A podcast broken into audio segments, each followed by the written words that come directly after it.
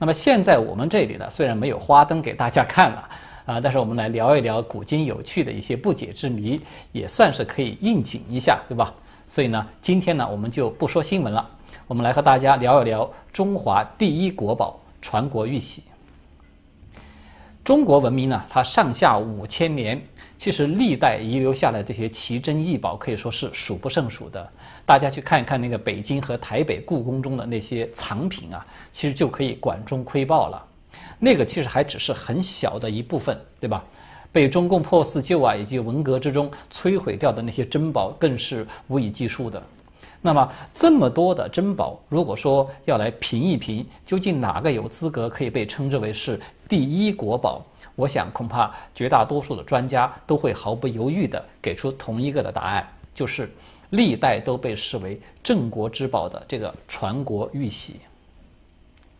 那么我们在说这个传国玉玺的故事之前呢，我们要先简单的说一说这个玺它的来源是什么。我们都知道啊，玺呢，它其实就是一种印章，这个呢是中国独有的一种文化。自古呢，这个玺和印呢，它就是同源的。汉代的《小尔雅》这本书呢，它就直接的解释说，玺谓之印。那么《说文解字》这本书呢，它对印的含义呢，它是给予了一个非常明晰的这个注解的。它是这么说的：执政所持信也，凡有官守者，皆曰执政。其所持之节信曰印，古上下通曰玺。什么意思呢？也就是说呢，这个印呢，它最初的含义呢，它其实就是代表地位更高的生命对地位较低的生命的一种认可以及授权。这种授权呢，它是需要一个看得见、摸得着的一个有形的实物来作为一种凭证的，对吧？那么这个东西呢，就是印了。而天子所使用的印呢？就有一个专门的名称，就叫做玺。所以呢，这个印玺啊，它一开始出现在中国的文化中呢，它最重要的内涵就是代表着授权与信用。我们经常说啊，印信印信的“印”与“信”呢这两个字经常是连在一起用的，它其实就是这么来的。那么早在上古三代啊，就是尧舜那个时期呢，玺它其实就已经是天子受命于天、治理人间的一个凭证的象征了，呃，就是我们一般所说的国玺了。那么三代以后呢，商汤代夏而立的时候，成为首个以兵争天下而称王的天子。那么根据这个《益州书》的记载呢，他是这么写的：说汤放桀，大会诸侯，取天子之玺，治天子之座。足见呢，自夏代开始呢，这个天子之玺呢，它就已经被视为是王权的象征。天子之玺呢，它一旦改换了新的主人，它就标志着人间王朝的天命已改了，改朝换代，新旧相继呢，就已经来临了。那么，直到这个秦始皇横空出世，当然他是以气吞山河之势一统寰宇嘛，呃，重新就议定了这个印玺的制度。他把皇帝的印章呢，就单独的称为玺，用玉来制作；而臣民的印章呢，就称之为印，用金石等材料来制作。所以玺和印呢，就从这里开始正式的分家了。那么传国玉玺啊，我们就简称为传国玺了，也就是从秦始皇的手里正式的诞生的。可能啊，有很多朋友会问。说从上三代开始就有了，那么他一直到清朝，中国他是有这么多天子啊，他也有过很多的国玺，对吧？那么为什么偏偏是这个传国玺，它就这么特殊呢？它就可以被称之为是第一国宝呢？这个首先呢，它就涉及到传国玺的来历了。刚才我们有说了，这个传国玺啊，它是秦始皇用玉刻成的，对吧？这块玉呢，它可就不是一般的玉。而是一块大有来头的玉，这个就是在中国几乎是妇孺皆知的和氏璧。传国玺呢，它是由和氏璧制作而成的。最早的这个记录之一呢，它是见于唐代的张守节，他在《史记正义》这本书里面就引述了北魏崔颢的一个说法，称李斯磨和璧作之。那么，同为唐代的梁肃的那个《受命保赋》，还有杜光庭的《陆毅记》等这两本书呢，他们也都是这么记载的。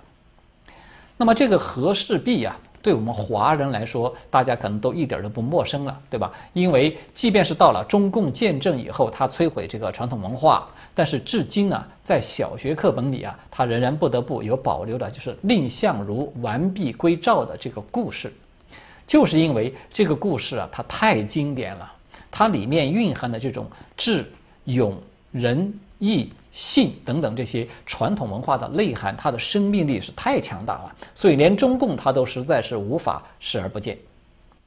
那么这个和氏璧啊，它是怎么来的呢？可能有不少朋友对此是了解的。这块玉呢，它最初是春秋时期的楚国人，叫做卞和，是这个人他发现的。那么当时呢，它的外表看上去呢，只是一块普通的石头，但是这个卞和呢，他是独具慧眼。他就知道这个里面是有美玉的，于是呢，他就去向这个楚王献玉。但是呢，在经历了楚厉王和楚武王两次的献玉啊，结果都被这个宫廷的玉工来鉴定说这就是普通的一块石头。那么结果卞和他献玉不成，反倒落得了一个欺君之罪，被砍去了双脚。一直到了这个楚文王继位以后，又换了一个王了。这个卞和呢，他就抱着这块石头在金山脚下呀，终日的嚎哭，直到眼中这个眼泪都内尽而开始流血了。那么楚文王他听说了这件事情，于是就派人来询问他是什么缘故。于是呢，这个卞和他就讲述了自己这种信而见疑的这一段经历以后呢，楚文王就下令说，把这块石头给他剖开。果然一剖开呢，就得到了一块无瑕的宝玉。于是呢，这个楚文王他非常感念这个卞和之忠信啊，就下令以和氏璧来命名，作为一个纪念，并且呢封卞和为临阳侯作为报答。此后呢，这个楚国就一直把这个和氏璧是视为他的国宝了。到了楚威王的时候呢，当时的令尹名字叫做昭阳的这个令尹啊，他当时是楚国的一个官名，职位呢相当于是宰相。嗯。就这个令尹呢，因为他灭了越国，他就立了大功。于是呢，这个楚威王就把和氏璧呢，就赐给他作为一个奖励。不料呢，在一次宴会上，当这个朝阳啊，他向一众宾客去展示这块美玉的时候呢，宾客之中呢，突然就有人开始起哄，场面呢一度非常的混乱。结果这个和氏璧呢，就此就丢失掉了，从此下落不明。那么这一次事件呢，它是和氏璧影响中国历史进程的第一个重大的事件。这个和氏璧的丢失呢，朝阳他是主人了，当然他是焦急万分了，他立马就下令要进行追查。结果呢，经过一些初步的排查以后呢，最大的这个嫌疑就落到了一个人的头上。这个人呢，是宾客之中的一个人，他名字叫做张仪。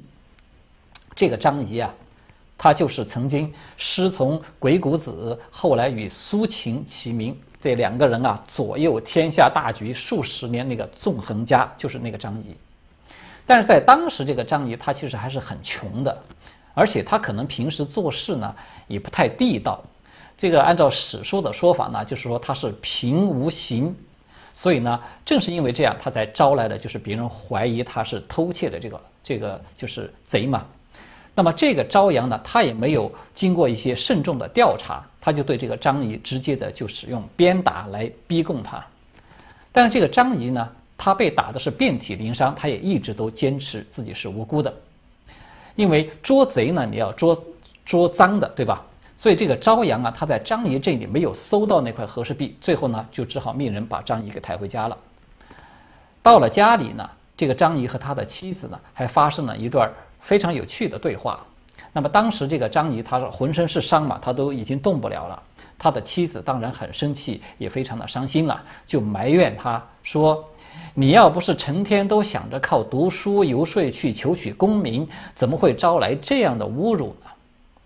但这个张仪呢，他就没有直接的回答，他反而是问了一个奇怪的问题，说：“你快看看我的舌头还在不在？”他的妻子呢就被气笑了，都。然后就说：“这当然在呀，要是舌头都不在呢，你还能说话吗？”于是这个张仪这个时候啊，他才满不在乎地安慰他的妻子说：“身体动不了没有关系，只要舌头在，可以说话就够了。”这个呢是和氏璧啊，它在历史上第一次丢失，而这个事件它的直接的结果就是最终导致了张仪入秦，就是他去了秦国，然后呢，他就凭着自己这个三寸不烂之舌说动了这个秦惠文王，最后被任用为宰相。那么，开启了以连横之术来破解六国的合纵攻秦之策的一个纵横的时代。那么，这个张仪也就成为帮助秦国崛起的又一个标志性的人物。现在啊，我们要回过头去看啊，就是这个张仪，他当时应该是被冤枉的。但是，这个和氏璧它究竟是被谁给偷走的呢？其实也没有一个最终的答案。我们现在只知道呢，就是在过了很久以后呢，这个和氏璧它辗转的到了赵国，被赵惠文王得到了。那么当时的秦王啊，叫做秦昭襄王，他得到这个消息以后呢，对这个宝物当然是非常的倾心了，他就特地的向赵国派遣了使者呢，愿意用十五座城池来交换这个和氏璧。这以后呢，才有了我们大家非常熟悉的这一段，就是蔺相如完璧归赵的这一场历史大戏。那么这个和氏璧啊，它虽然一度是完璧归赵了，但是它冥冥之中呢，似乎仍然与秦国是有着斩不断的这种缘分。也就是说呢，这块绝世玉璧呢，它最终呢，还是被秦国所得到了。只是它是什么时候以及什么方式被秦国得到的呢？这个史书上面是没有记载。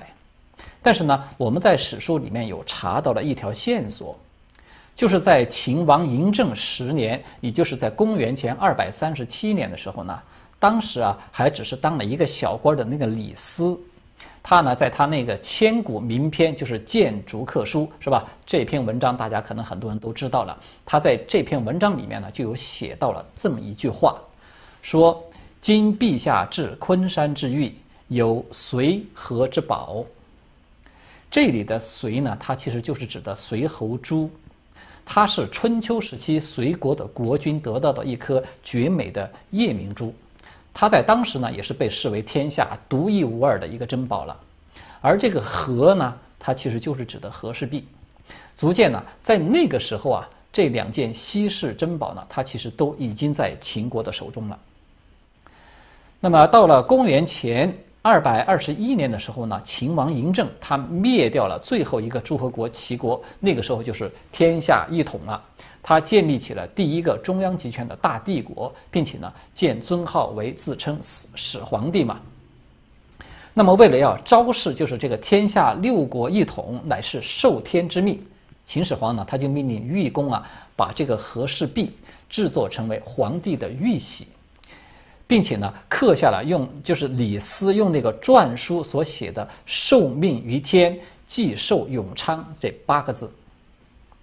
那么到这里呢，这块玺呢，它才取代了周天子时期的那个九鼎，成为了大秦的镇国之宝，也成为了这个天子的信物。这个就是传国玺的诞生了。但是在那个时候呢，它的名字呢还不叫做传国玺。史书呢，他也没有说当时叫做什么名字。我们这里呢，就暂时的把它称其为是秦始皇玺。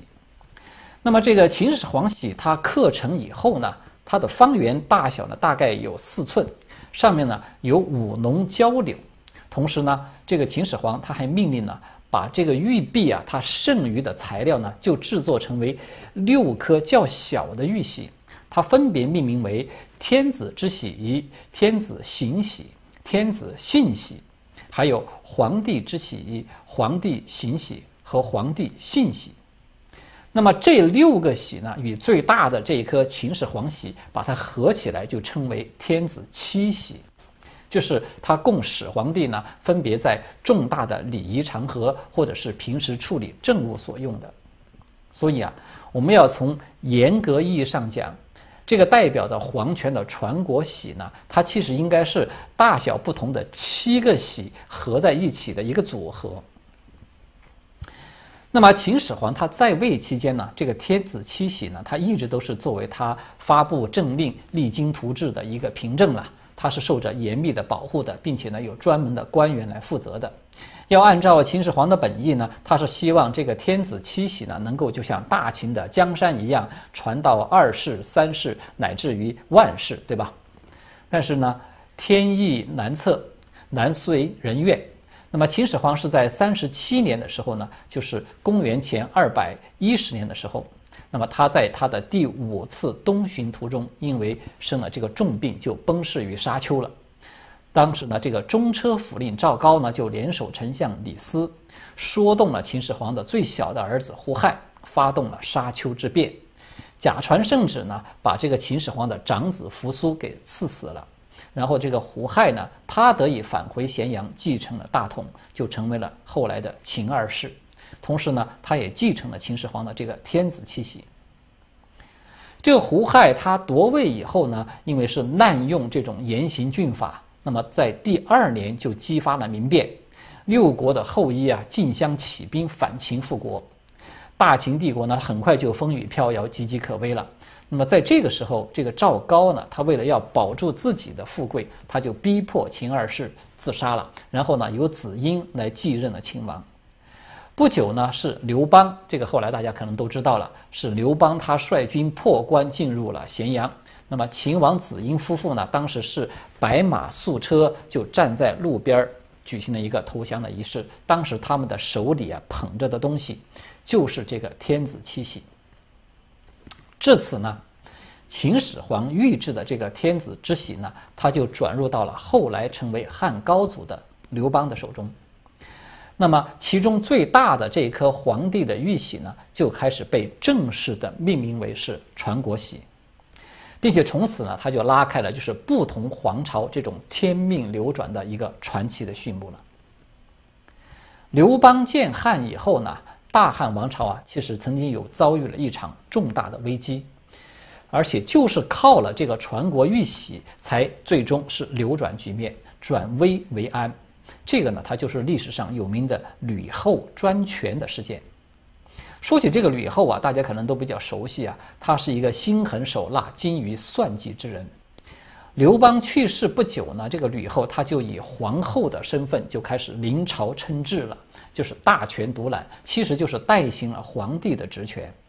她一方面呢铲除刘家的这些龙子凤孙呢，另一方面又大力的开始分封自己的良家人，那不是封王就是封侯的，反正是满门贵甚。